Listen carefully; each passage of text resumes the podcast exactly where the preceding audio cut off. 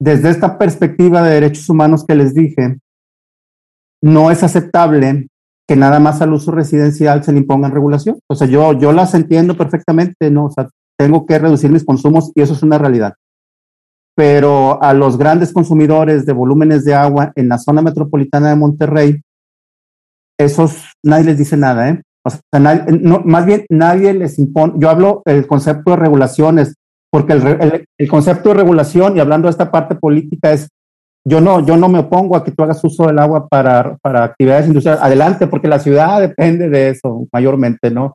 Mucho de nuestro trabajo profesional está vinculado con estos sectores, ¿no? O sea, no, no podemos, y aunque querramos, no, no vamos a poder parar eso, ¿no? Entonces, ahí el concepto es las regulaciones para que tú seas más eficiente y reduzcas tus volúmenes de consumo al año, ¿no? Y eso es perfectamente atendible desde una perspectiva técnica de método de ciencia. O sea, allí no, o sea, allí hay todo un campo de investigación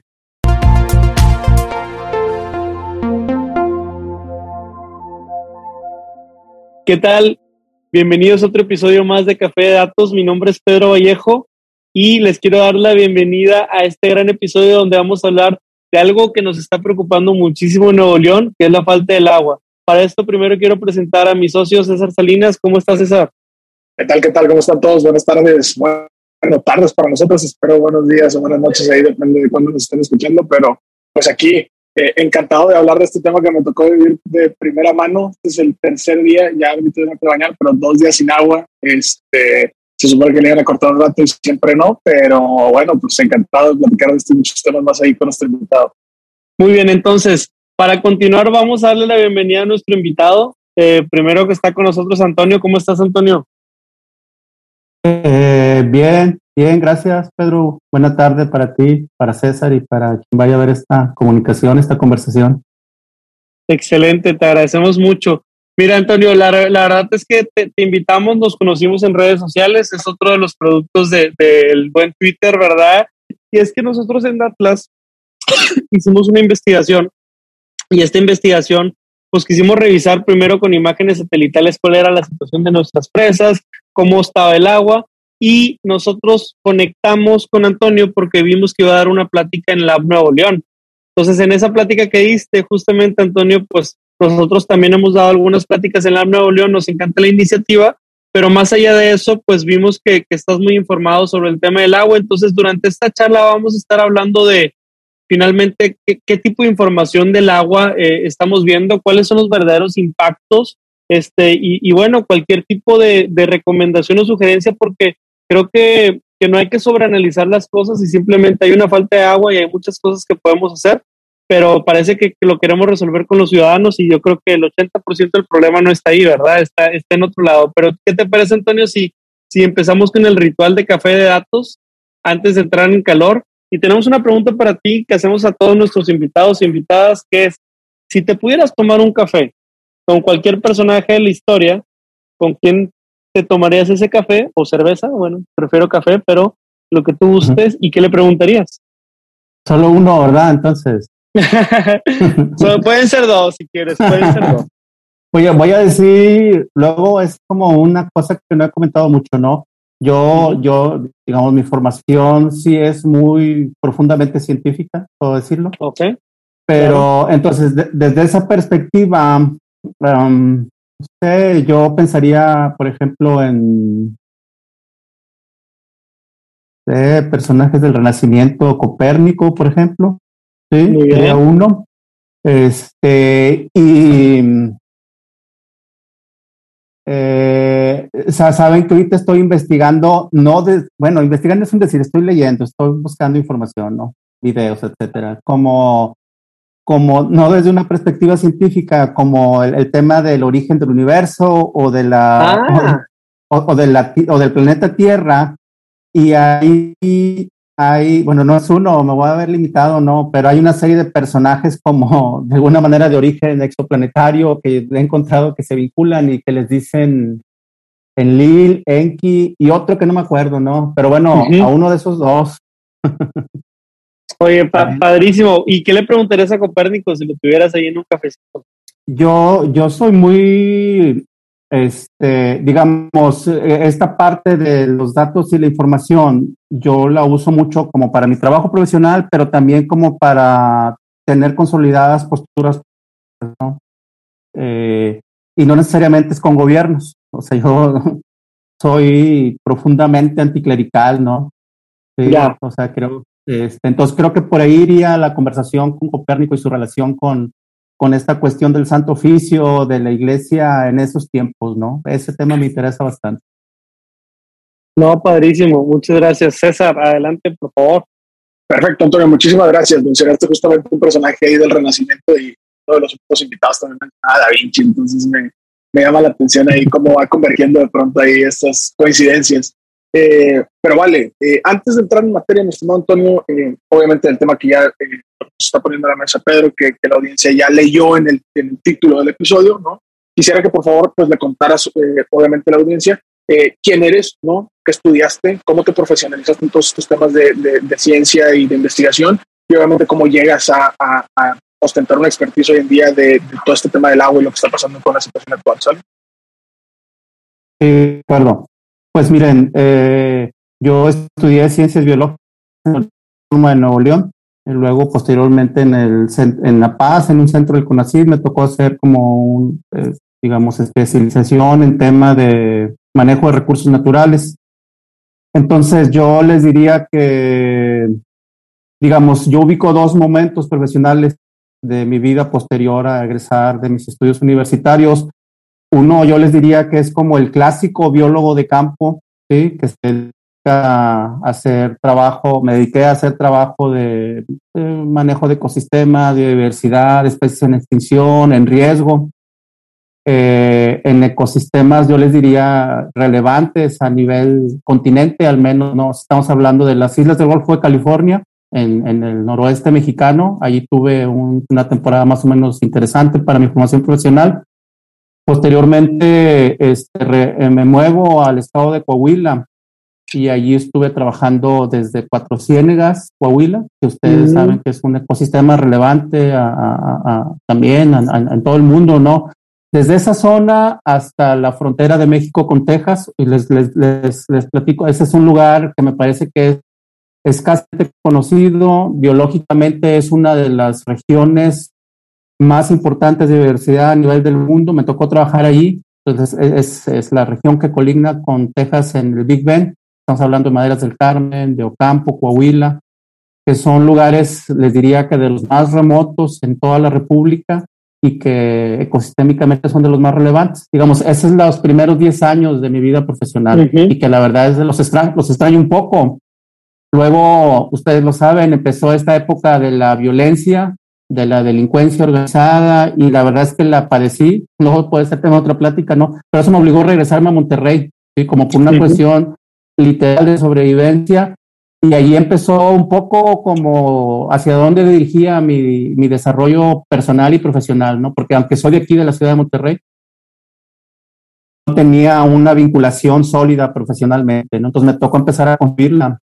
Y ahora, aunque sigo trabajando en espacios naturales y silvestres, también he, he radicado mucho mi, mi, como mis acciones en las zonas urbanas, ¿no? Este, y un poco porque aquí vivimos. Esa fue como un redescubrimiento de las posibilidades profesionales de cómo podemos hacer una gestión de la ciudad con el conocimiento profesional que yo tengo y que necesariamente se articula con otras profesiones, ¿no? Esas dos cosas les diría.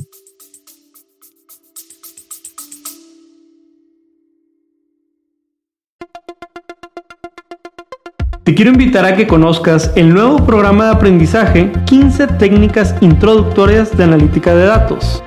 Dentro de la primera generación de Retos Academy, a través de nuestros 14 módulos podrás explorar una amplia variedad de temas que te proporcionarán las habilidades necesarias para triunfar en el análisis de datos.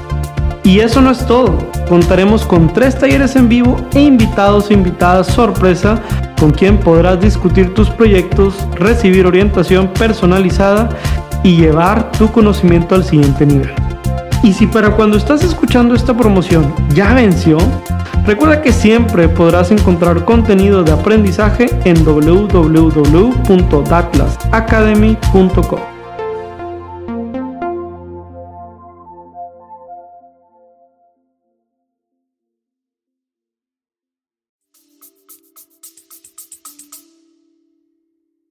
Excelente. Digo, te agradezco mucho. Fíjate que vinimos buscando cobre y encontramos oro, ¿no? Como quien dice. No, la verdad es que es bien interesante tu perfil. Creo que no nos había tocado hablar alguien de, ecosistemas. Eh, nosotros desde el análisis de datos y todo, pues, pues hemos hecho de pronto revisiones de los incendios que ha habido en la ciudad, porque es que esta ciudad y este estado, estas tierras te dan de qué hablar si no es el agua, si no son los huracanes, si no son los climas y, y como bien dices, desde, desde pensarlo cómo afecta la flora y la fauna, pues es, es también verlo interesante. Yo, yo, quisiera por ahí cotejar dentro de tu experiencia, eh, hablaste ahorita de tus primeros 10 años, de algunas zonas que son muy famosas aquí en el norte del país, pues bueno, eh, particularmente el, eh, entender mejor el tipo de ejercicio ya en tu día a día ¿Cuál, era la diferencia o qué era lo que hacías tal vez en un Cuatro Ciénegas? ¿Qué es lo que hacías allá por Baja California?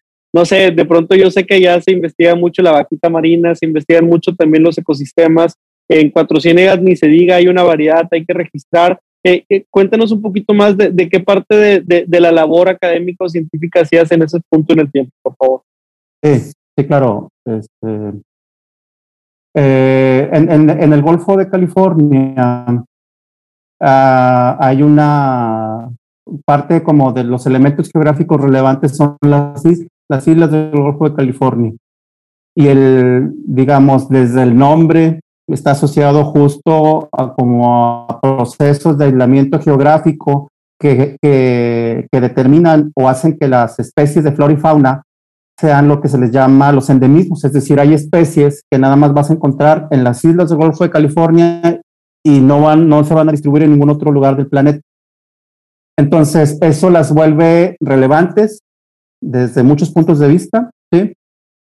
pero están sujetas a amenazas en su integridad, en la integridad de las poblaciones. Por ejemplo, una de las amenazas es el turismo. Pensemos, por ejemplo, en pequeñas poblaciones de mamíferos endémicas de las islas. Estamos hablando de serpientes, de pequeños mamíferos como ardillas o roedores, algunas aves entonces, ahí hay una problemática que se le llama introducción de especies exóticas invasoras, donde, por ejemplo, el turismo libera gatos domésticos, perros, este, y ahí ocurre un fenómeno muy interesante. Pensemos, por ejemplo, en, en un roedor de la isla que les gusta, la isla danzante, por decir un, ejemplo, que está frente a Loreto.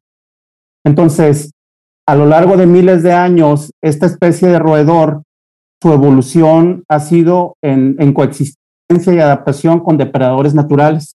Pensemos, por ejemplo, en un águila o en, una serpiente, ¿no? Pero en esa evolución, en esa evolución biológica nunca, nunca existía un gato. ¿sí? Entonces, literal, un, roedor ve un gato y, y pues, no se defiende, ¿no? Y el gato llega, lo, lo depreda, se lo come y muere, ¿no? Pero entonces, ocurre que un solo gato doméstico liberado por turistas extingue poblaciones enteras de población de, especies de vida silvestre, ¿no? Y ahí hay una pérdida que, o sea, no, no hay reversa, ¿no? Entonces a mí me tocó participar en equipos multidisciplinarios que realizábamos evaluaciones de la ecología de las poblaciones justo para determinar si ya se encontraban extintas en vida silvestre, si había alguna especie por rescatar, y reproducirla en laboratorio para su posterior reintroducción en el medio silvestre. Ese era uno. En Cuatro Ciénegas me tocó algo parecido. Este, yo eh, fui oficial del Parque Nacional Cumbres de Monterrey y me tocaba coordinar el, el, programa justo otra vez del control de especies biológicas invasoras, ¿no? Entonces, eh, para ustedes y para la audiencia, vean en los ríos de cualquier parte, región de Nuevo León y del noreste mexicano, van a ver el carrizo, esas cañas que crecen mucho, ¿no? Es una especie de origen asiático que desplaza la vegetación nativa, ocasiona una serie de problemas biológicos, ¿no? Entonces a mí me tocó, digamos, un proceso de capacitación y aprendizaje de otras áreas naturales protegidas eh, respecto a cómo realizaban las acciones de control y manejo de estas especies exóticas invasoras para implementarlos aquí en el Parque Nacional Cumbres de Monterrey y, y, digamos, hacia el norte, hacia el río Sabinas, en la región carbonífera de Coahuila, hacia zona de Maderas del Carmen y Ocampo, en la frontera mexicana con Texas, me tocó trabajar procesos que se le llaman declaratorias de áreas naturales protegidas, que es algo que he replicado también aquí recientemente en Monterrey, pero me tocó participar en los procesos para la formulación de los estudios justificativos para estas declaratorias. Digamos así, de manera general, eso es lo que trabajé en esos tiempos. Ok, está, está bien interesante. En ese trabajo te tocaba llevar registros o por computadoras, en o sea, eh, ¿usabas algún tipo de tecnología o todo era normalmente mano y documentación fotográfica, estimado Toño? Me, me tocó una transición, ¿eh?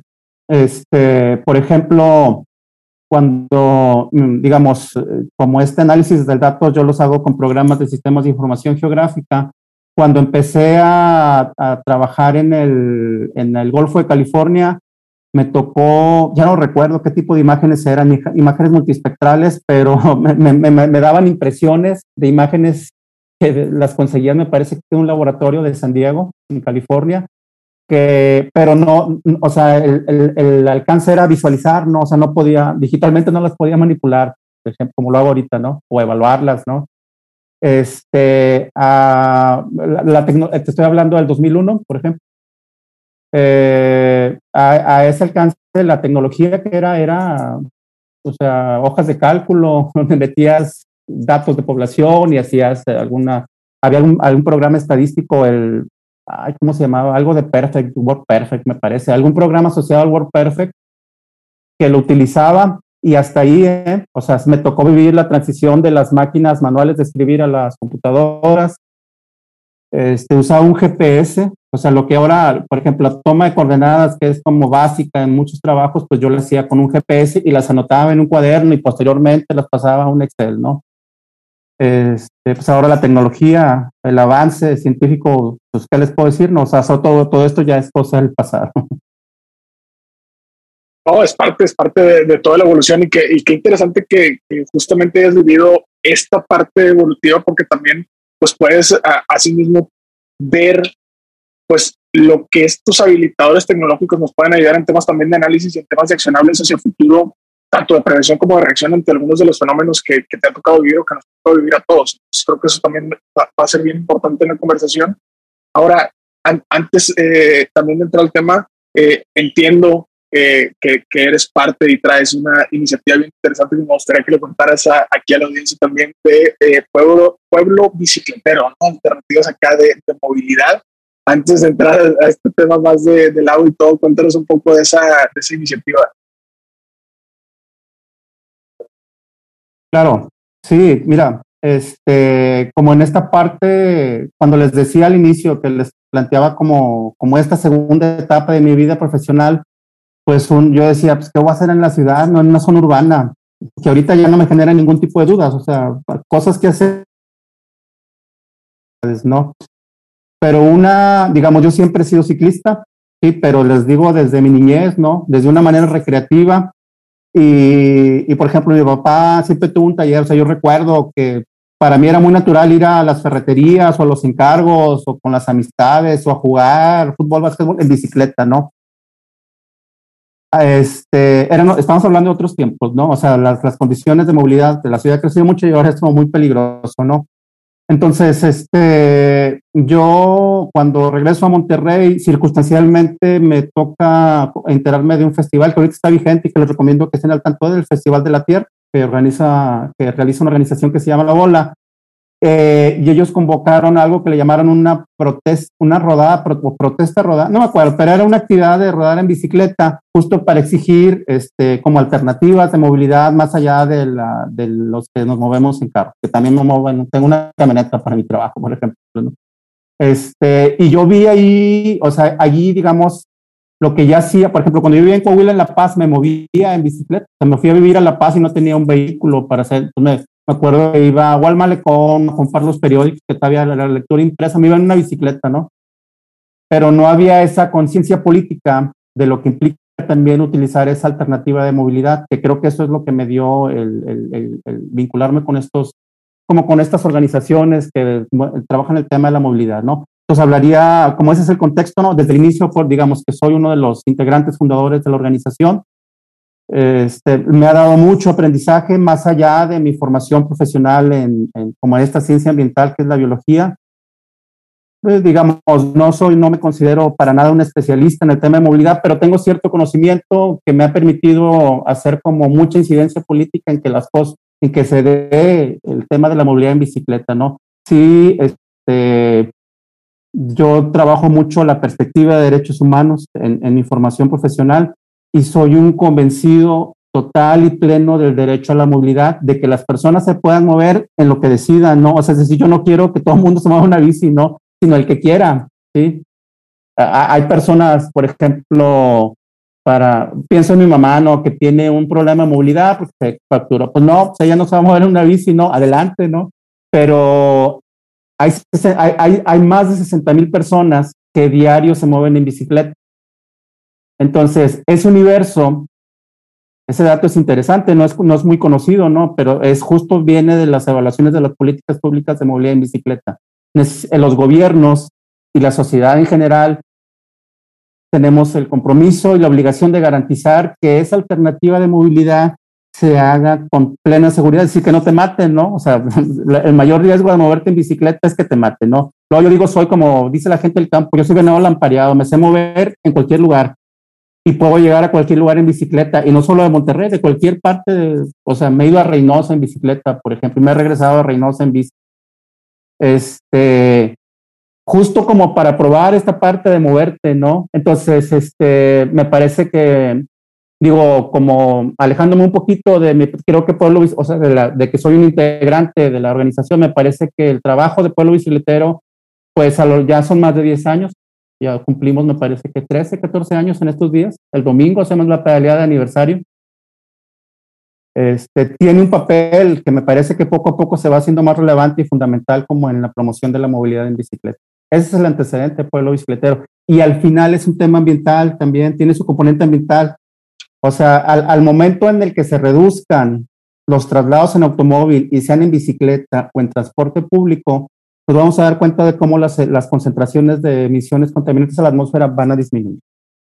Claro, y, y, me parece súper interesante, digo, ya ahorita le, le daré espacio a Pedro para a mejor entrar más en, en materia, pero me parece súper interesante porque incluso también estamos pasando una eh, temporada coyuntural que nos enseñó, eh, a lo mejor de manera implícita, ¿no? porque no estaba como pensado así, pero cuando nos encerramos por la pandemia, todo el mundo salíamos y veíamos incluso las montañas o el cielo mucho más limpio. Y era justamente efecto secundario, fue justamente efecto secundario de, pues todo el mundo guardamos carros, todo el mundo guardamos emisiones. Y creo que lo que dices tú también es bien interesante en el sentido de, oye, no, no está pensado como para obligar a todos a eh, tener que adoptar cierta alternativa de movilidad, sino que el desarrollo a lo mejor desde la parte de arquitectura, ¿no? que te lo traigo muy fresca, eh, desde la parte de arquitectura, desde la parte de la ingeniería civil y todo esté pensado como inclusivo para esa opción de movilidad, ¿no? que creo que al final del día esa es como la, la perspectiva de, oye, si la incluimos desde la planeación, desde el diseño, ¿no? Pues podemos dotarle de esa seguridad que hoy a lo mejor no tiene, no porque no queramos, sino porque el diseño nunca fue contemplando esa alternativa. ¿Me explico? Entonces creo que está bien, bien interesante, pero por ahí adelante, pero perdóname, ya andaba con otros temas. No, excelente, digo, queremos darle promoción al colectivo, eh, Pueblo Bicicletero, búsquenlo por ahí en Twitter, en redes, y de verdad a lo mejor sí, si después los acompañamos en una iniciativa. Regresando a la parte de las ciencias ambientales, Antonio, pues quiero remontar algunos de tus comentarios que, que hiciste en la plática del Lab Nuevo León.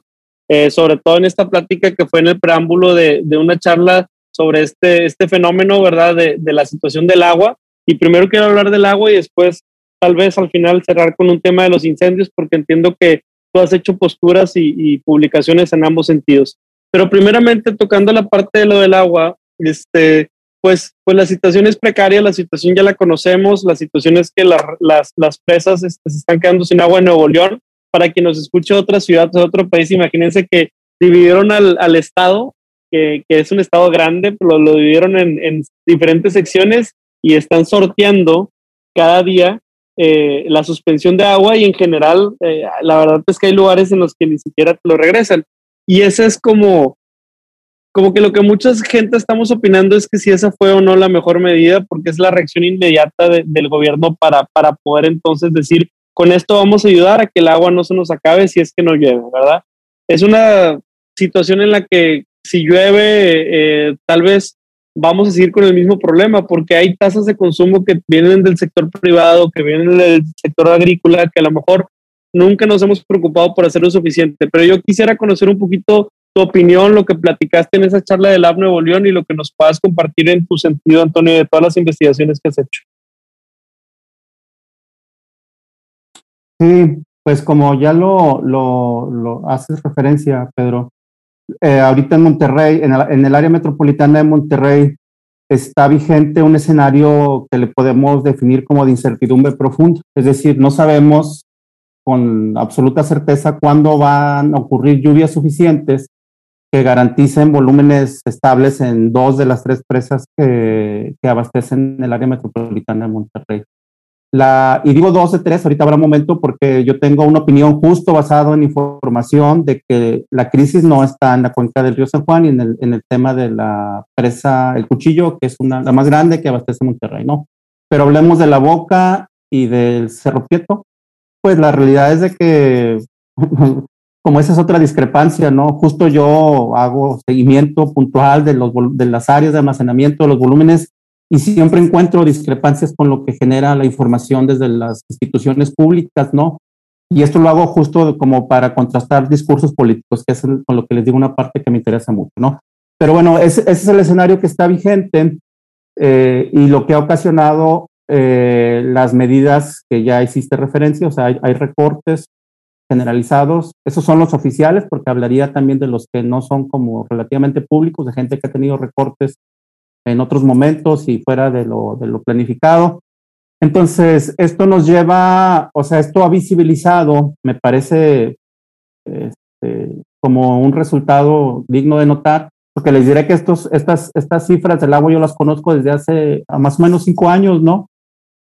Sea, no, no, son, no son datos ni información reciente, que al final mi, mi, digamos, mi, mi, mi, tribuna, mi atalaya, pues son mis redes sociales, ¿no? Y sé que algunos medios de comunicación los leen y ya te buscan y pues amplifican la información, ¿no? Pero no es, no es algo reciente. ¿eh? Entonces, ¿qué es lo que hizo que se visibilizara esta información? Pues justo el escenario de incertidumbre o de crisis que tenemos, ¿no?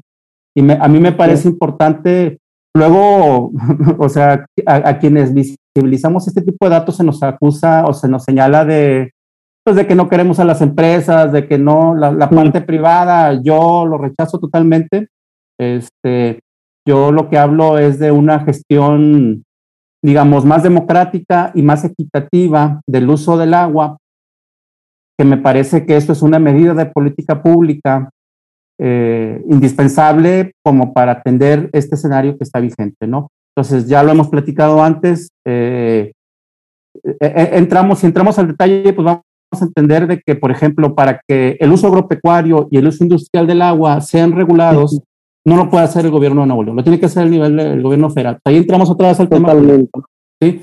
Pero entonces, este, desde esta perspectiva de derechos humanos que les dije, no es aceptable que nada más al uso residencial se le impongan regulación. O sea, yo, yo las entiendo perfectamente, ¿no? O sea, tengo que reducir mis consumos y eso es una realidad pero a los grandes consumidores de volúmenes de agua en la zona metropolitana de Monterrey, esos nadie les dice nada, ¿eh? O sea, nadie, no, más bien nadie les impone, yo hablo el concepto de regulaciones, porque claro. el, el, concepto de regulación, y hablando de esta parte política, es yo no, yo no me opongo a que tú hagas uso del agua para, para actividades industriales. Adelante, porque la ciudad depende de eso mayormente. Depende ¿no? de eso, totalmente. Mucho de nuestro trabajo profesional está vinculado con estos sectores, ¿no? O sea, no, no podemos, y aunque querramos, no, pues no vamos a poder parar eso, ¿no? Entonces, ahí el concepto es las regulaciones para que tú seas más eficiente y reduzcas tus volúmenes de consumo al año, ¿no? Y eso es perfectamente atendible desde una perspectiva técnica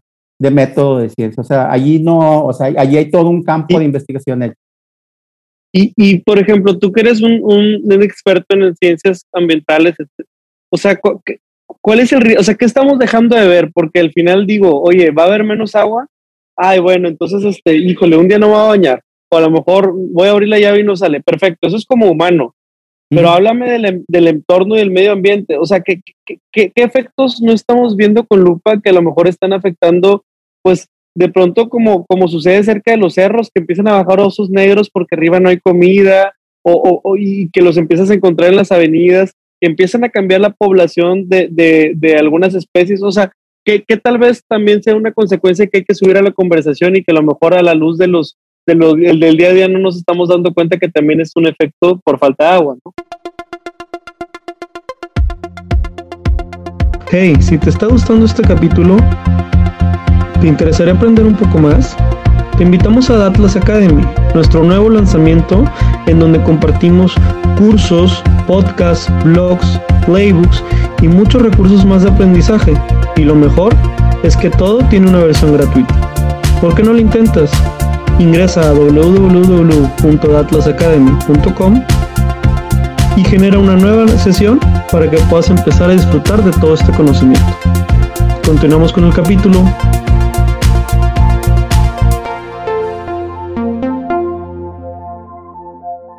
Sí, siempre hay que tener esa visión amplia de la vida, ¿no?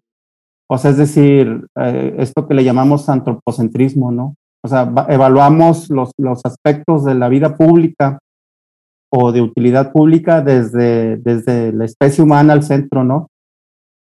Entonces, eh, los efectos son diversos, ¿eh?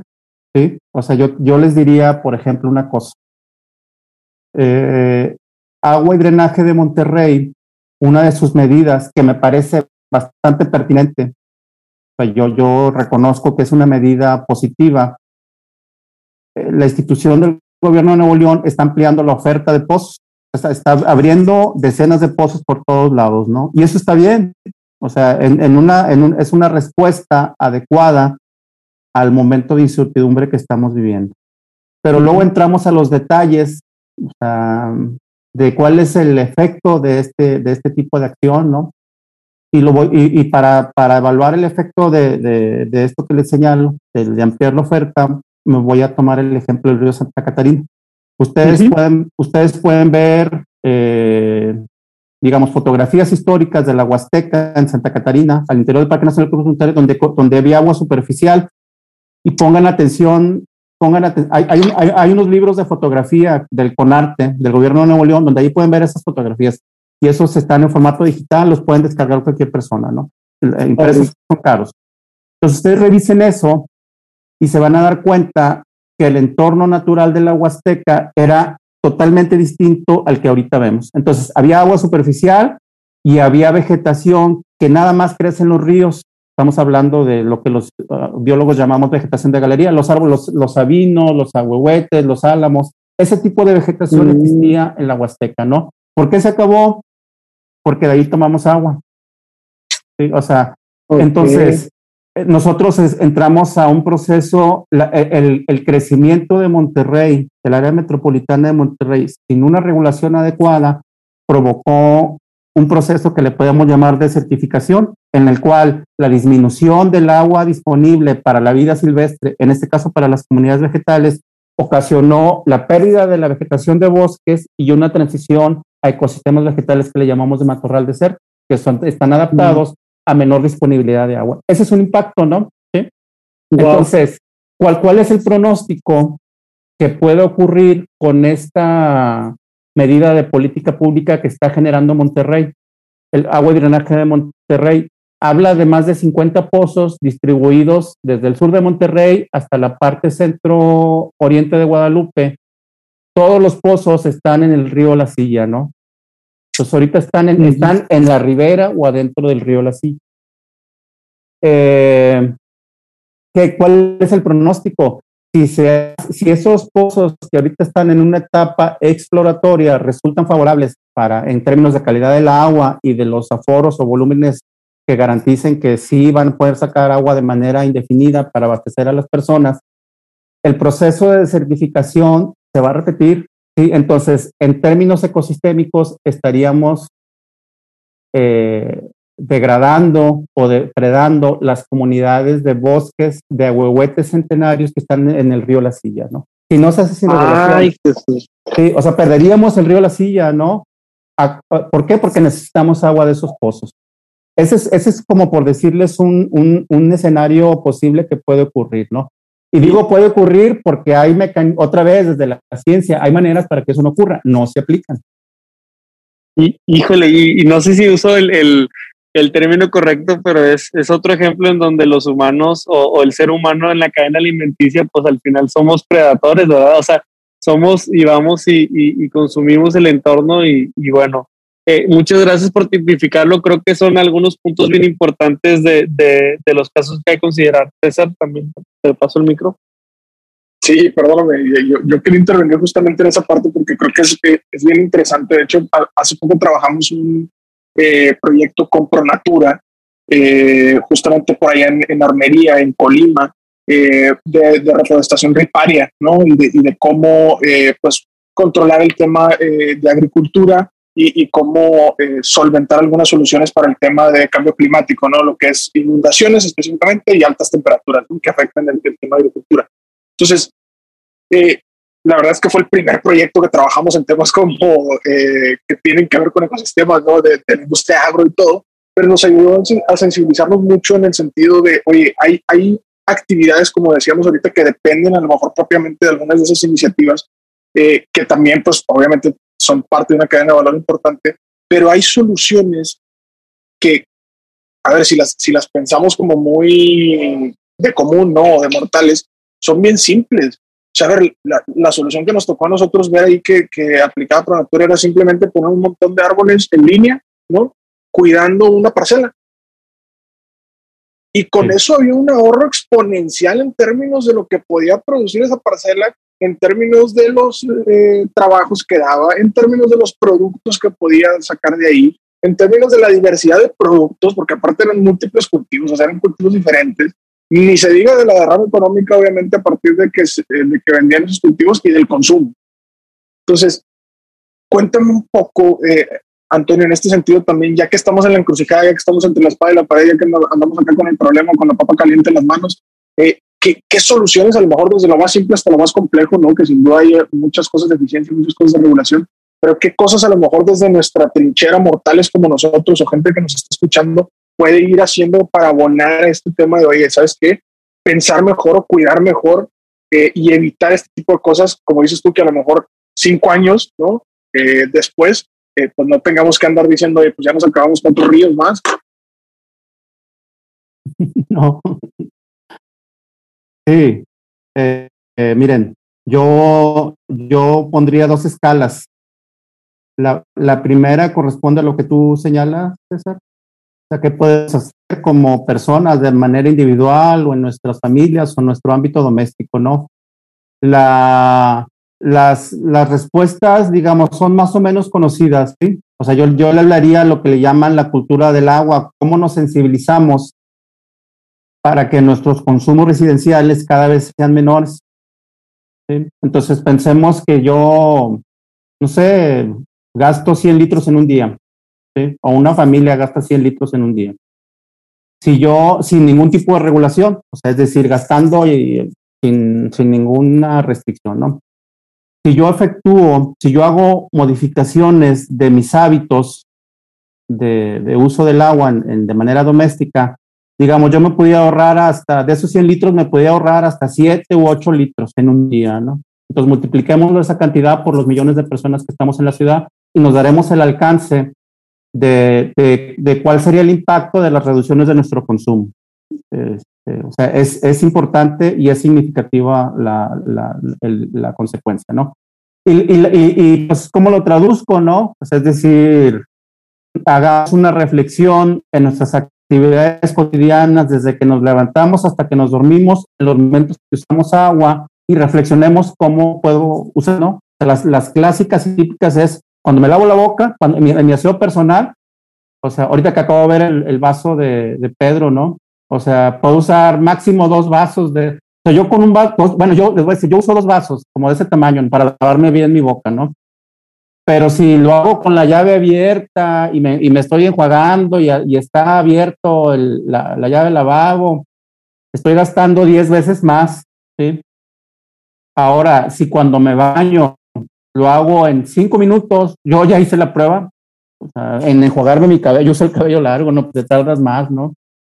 Este, hacer todo tu cuerpo, la realidad es que lo puedes hacer siendo este, estructurado y organizado en cinco minutos ¿eh? y quedas perfectamente aseado. En, en, en, eh, las reflexiones, va, esas, esas son reflexiones de manera individual, ¿no? O sea, digamos, a lo mejor a, a, a una persona se va, va a necesitar siete minutos, ¿no? O sea, no sé, mañana a tu hijo, a tu hija, ¿no? Tienes que estar al tanto y a lo mejor te descuidas, ¿no? Pero ese tipo de, de actos cotidianos en nuestros ámbitos domésticos hay que hacer una reflexión en las maneras en las que yo puedo gastar menos agua, ¿no? ¿Sí? Ese es uno, ¿sí? Y es muy sencillo, ¿eh? Suena muy sencillo, pero no lo hacemos.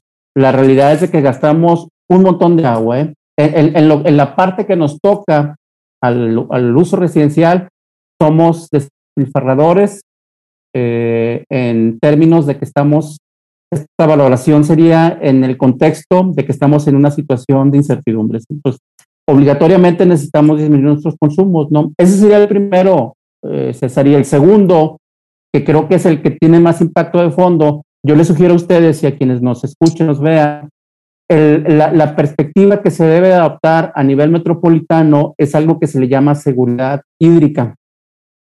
Esto implica dos cosas. La que, nos, la que me parece que nos interesa en esta conversación y que tiene que ver con que cuando no llueva suficiente, como es este momento, o parcialmente este momento, el agua se garantice para consumos residenciales y de vida silvestre. Eso es posible, ¿eh? O sea, aunque no esté lloviendo, es posible garantizar el abastecimiento. Y eh, que los detalles serán quizás en otro momento o en otra conversación, pero eso es posible, ¿sí? Entonces, la, perspectiva de seguridad hídrica tiene como elemento relevante ese, ¿sí? Y el segundo es cuando llueve de más, que no tenga efectos catastróficos o destructivos. Eso también se puede favorecer, ¿no? Entonces, a nivel metropolitano, esa es la perspectiva que necesitamos, ¿no? Y para lograrla hay una serie de políticas públicas y de acciones y de proyectos que se tienen que implementar. Y eso es lo que reiteradamente yo he tratado de comunicar. Eso es lo que deben de adoptar las administraciones públicas para lograr ese objetivo que les digo. Excelente. Ahora, en, este sentido, nada más un pequeño follow-up a esa segunda parte. Eh, entiendo que, que, va a ser difícil a lo mejor para, para cualquier tomador de decisiones eh, empezar a tomar este tipo de decisiones si no se tiene como perspectiva de, de, lo que decíamos de los impactos en términos de datos, ¿no? Oye, eh, y, y, hemos visto, ¿no? tus publicaciones que son muy certeras con datos muy, asequibles y todo, y que creo que son de, de bastante dominio para gente que, que, que, se meta un poco a investigar eso. ¿Qué datos crees que sean los más relevantes al momento de monitorear estas dos partes? Es decir, oye, cuando haya poca disponibilidad, pues asegurar esta parte de consumo residencial y cuando haya abundancia, el tema de cómo lograr evitar que sea de una manera pues tan desbordada que cause a lo mejor destrozos, ¿no? Como qué, qué, qué datos deberíamos estar cuidando, deberíamos estar monitoreando un poco para asegurar esta seguridad hídrica. Yo eh, sería, sería muy diverso, ¿no? Pero puedo puntualizar en algo que considero como prioritarios o relevantes desde, desde la parte del, del, impacto catastrófico durante lluvias como tormentas o huracanes, un, un, una parte de los datos y la información que considero estratégica que se debe de, de, de, de determinar y evaluar son los cambios de uso de suelo en los espacios naturales. Entonces, por ejemplo, eh, yo hice un, justo con, con este fin que te, que te, platico, ¿no? Como una, una evaluación del cambio de uso de suelo en terrenos forestales en la zona del Aguastec en, el, en, en un periodo de tres años, porque es el que le tiene responsabilidad la actual administración del gobierno federal, que, que preside Andrés Manuel, ¿no? Entonces, ¿pero por qué lo hice? No, no, no, no por decir la 4T está mal ni la chingada, sino porque esa pérdida de cobertura forestal nos va a impactar, ¿sí?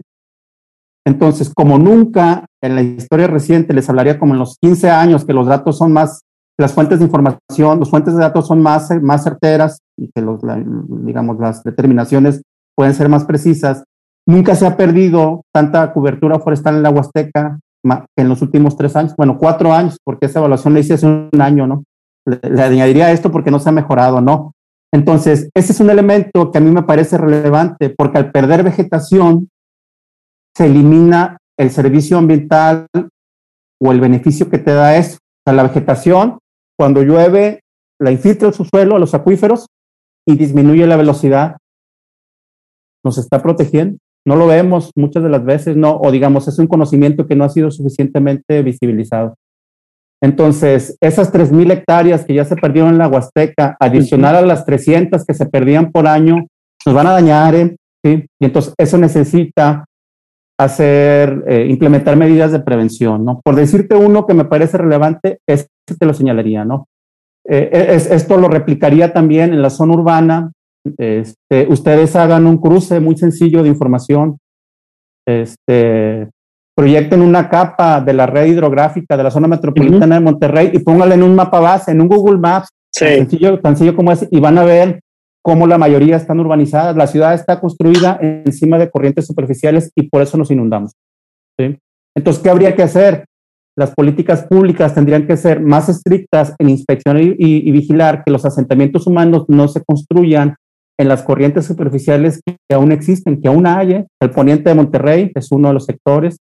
Bueno, digamos las, las afueras, que es donde está creciendo la ciudad te diría esos dos, ¿no? Desde la perspectiva de, inundación o de riesgo hidrometeorológico. Y en el tema del agua, ya que creo que es el más sensible, ¿no? Yo ubico, eh, digamos, este tema del agua, no, no, no es que sea especialista, sino más bien es como, pues, yo desde hace, les diré, hace al menos 18 meses eh, es como la lectura de los discursos políticos, ¿no? O sea, yo veía a los funcionarios que decían, eh, ahí viene el lobo, como lo dicen, ahí viene el lobo, y dije, ay, güey, aquí va a pasar algo, ¿no? Y yo dije, pues, la verdad es que para, para, para requerir de las administraciones públicas, yo digo que hay que estar informados, ¿no? Con certeza. Y empecé a analizar información, datos, documentos, etcétera. Y yo identifico dos momentos que me parece que fueron, que no se tomaron las mejores decisiones, ¿no? Ya se sabía que traíamos una, un, periodo de al menos ocho meses que no llovía y en ese momento las administraciones públicas deciden vaciar las presas para su discurso fue para hacer reparaciones de las compuertas. Ahí se ahí ahí se perdió. Allí se fue el agua que ahorita estamos este que necesitamos, ¿no? Entonces, esa decisión, digamos, de, de, yo luego tengo mis dudas, ¿eh? o sea, yo me he acercado a las prestas, he contratado pescadores que me lleven a ver las cortinas, yo no veo ningún tipo de reparación. No, yo tampoco. Sí. Entonces, otra vez, que, quizás no sea el tema, pero al final ahí está, para mí fue una decisión política, les voy a decir mi interpretación, para mí es una decisión política que llevó a la administración local a una exigencia de mayores recursos al gobierno federal. Y ustedes pueden ver el momento en que el gobernador Samuel García estuvo con el presidente diciendo, necesitamos dinero y ya me lo dio, ¿no? Para mí, lo, lo hablé con compañeros de medios, va, va, a suceder esto, ¿no? Regresando a tu pregunta, mi, mi interpretación es, las decisiones tienen que ser con base en esta información, ¿sí? Claro. Y no se hizo, o sea, ya sabíamos que teníamos un periodo de lluvias insuficientes, y a pesar de eso se decidieron vaciar las presas. La, sequía se prolongó y ahí estamos viviendo eso. Creo que es muy impactante la, reflexión, realmente es, son decisiones que al final, eh, dentro de la situación, o sea, pudo haber sido cierto control y mejorado. Creo que, que también, digo, que, quiero ir, ir cerrando algunos temas, ¿no? Estamos eh, haciendo un breve recapitulación ya estamos llegando a buen tiempo del capítulo, pero para toda la audiencia que no se nos pierda, estamos platicando con un experto en ciencias ambientales por aquí con Antonio Hernández, que justamente nos está dando su reflexión de la situación de la falta de agua en algunas de las presas de Nuevo León y por esa razón la, la, las decisiones públicas y privadas que nos han estado platicando. También nos estuvo contando de un colectivo al que pertenece que se llama Pueblo Bicicletero y también de algunas perspectivas que ha tenido en su experiencia de trabajo como investigador y como sobre todo protector de algunas zonas, este, pues sí, zonas protegidas ambientalmente. Entonces, Antonio, digo, cerrando un poquito ya, ya la, la, brecha, eh, pues digo, si bien las inundaciones es uno de los fenómenos, el otro que no me quiero ir sin, sin no consultarte, porque también vi tus publicaciones, eh, tú publicabas un dato que, que, se, que de la sierra, de los incendios. Y, y, para terminar de entender esa situación, este, por un lado nos falta el agua y por otro lado los incendios. Eh, algunos gente dice, no, siempre que hace calor hay incendios. Siempre que hay gente que no apaga, que, que, hace fogates en donde no debe hacer, yo creo que hay incendios y hay otra vez este, algunas, algunas irresponsabilidades humanas, pero a la luz de los datos, tú lograste indicar que, que casi eran 50 hectáreas diarias, una, una velocidad, un ritmo de, de, de quemada, ¿no? Y, y quiero sostener en ese dato para para preguntarte primero que nada cómo lo obtuviste y un poquito igual eh, las consecuencias de estos incendios para hacer un poco más de conciencia.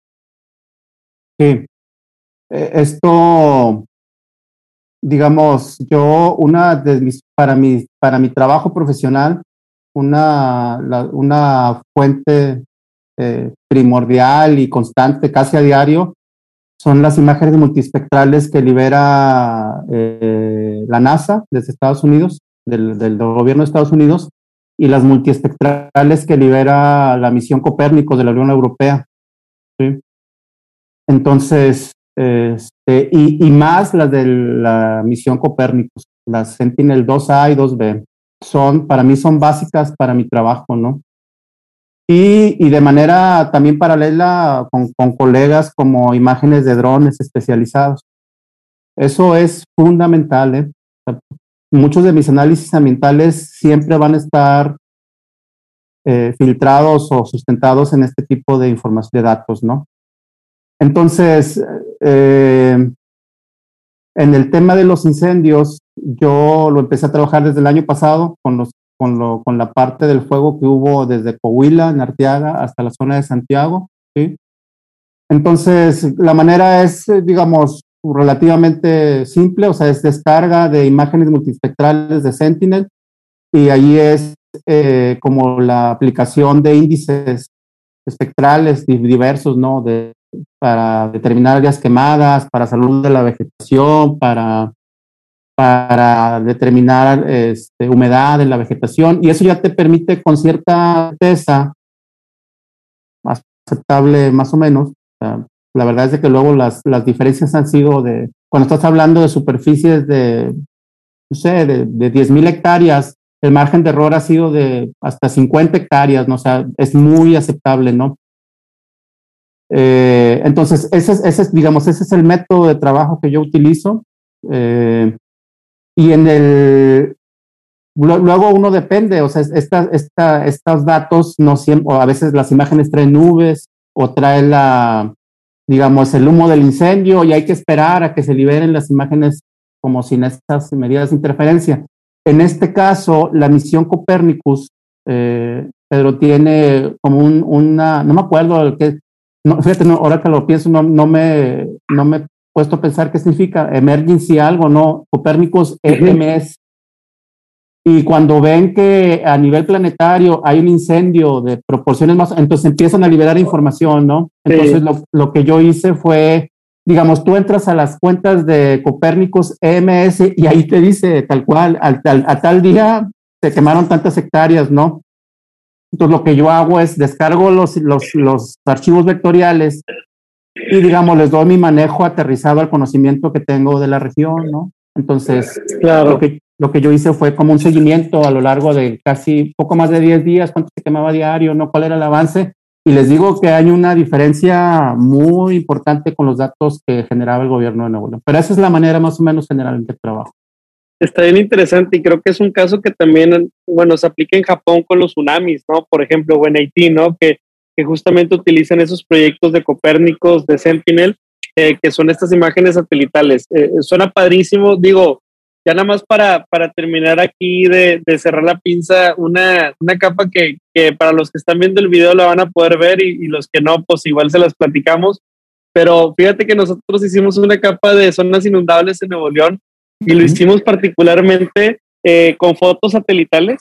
Y esas fotos satelitales, los días que llovió muchísimo, el día de huracán y todo. Y entonces conviertes esas capas en shapefiles, ¿verdad? Eh, en, en, en ahora sí como vectores y entonces ya las pones encima del mapa y te va haciendo sentido. Oye, pues sí es cierto, aquí siempre se inunda. El río, ¿verdad? Santa Catarina. O sea, obviamente tu muestra son los días que más ha llovido en la ciudad o que mayor precipitación o, o nivel de, de, agua hubo.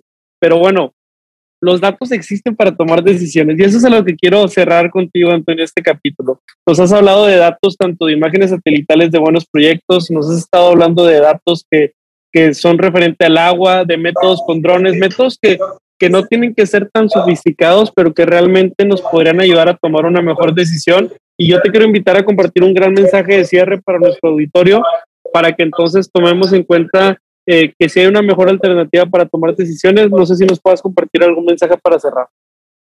Sí, claro. Este, yo hablaría desde mi experiencia, ¿sí? O sea, yo lo, que les diría a ustedes y a la audiencia es que cualquier profesión, o sea, yo me dedico a las ciencias ambientales, ¿no?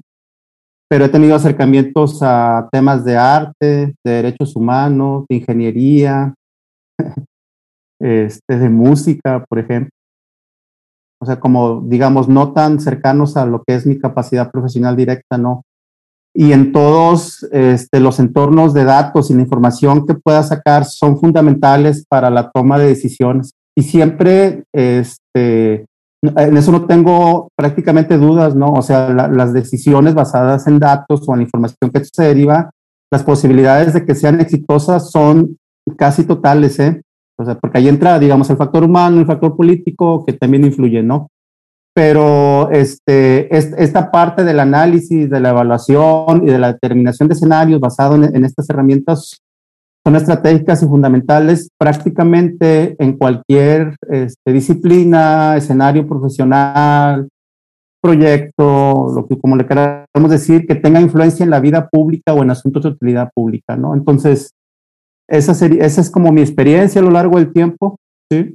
Entonces, y creo que los gobiernos o las administraciones públicas de alguna manera lo hacen, ¿no? O sea, creo que en esto sí hay avances, ¿no? O sea, te acercas con los gobiernos públicos y, nos sorprenderíamos de, algunas capacidades profesionales que hay en este tema, pero no es, digamos, no es lo vigente de manera, no es la norma, como luego dicen, ¿no? Me parece que tendría que haber una migración en las administraciones públicas hacia este esquema de trabajo que sustente las decisiones de las administraciones públicas y si así fuese, me parece que a todo, a la comunidad nos iría como mucho mejor de lo que nos está yendo ahorita. Excelente, no, muchísimas gracias, mi estimado Antonio. Gracias ahí por todo lo, que nos eh, compartiste, tanto de las iniciativas en las que estás, de las investigaciones y todo. Gracias por tomarte el tiempo de viernes en la tarde, sobre todo, ¿no? Para conectarnos ahí desde, desde donde estamos cada uno. Y pues nada, eh, comentarle a la audiencia que por aquí les dejamos como quiera en la descripción del episodio todo eh, lo que acaba de mencionar Antonio, lo de Copernicus IMS, que es el Emergency Management System, obviamente las redes de Antonio para que lo puedan seguir y puedan estar viendo también sus publicaciones y darle seguimiento a estos temas. Y por si quieren también conectar con él, Así que, pues nada, creo que de nuestra parte es todo. Muchísimas gracias por escuchar otro episodio de Café de Datos y no se olviden que todos estos temas de cuidado del ambiente y de prevención de incendios y de inundaciones y de escasez de agua va mejor con café. Gracias. Hasta luego, gracias. Hasta aquí el podcast de hoy. Gracias por escucharnos. Puedes seguir disfrutando de tu café y aprendiendo analítica de datos en nuestro blog con más de 180 columnas acerca de analítica, emprendimiento y transformación digital. Visita blogdatlas.wordpress.com y disfruta del contenido. Finalmente, no olvides suscribirte a Café de Datos, el podcast de la startup Datlas. Hasta la próxima.